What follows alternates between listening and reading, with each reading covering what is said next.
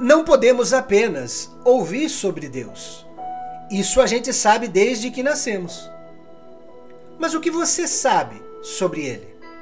Você tem afetividade com Ele? Qual o seu grau de intimidade com Deus?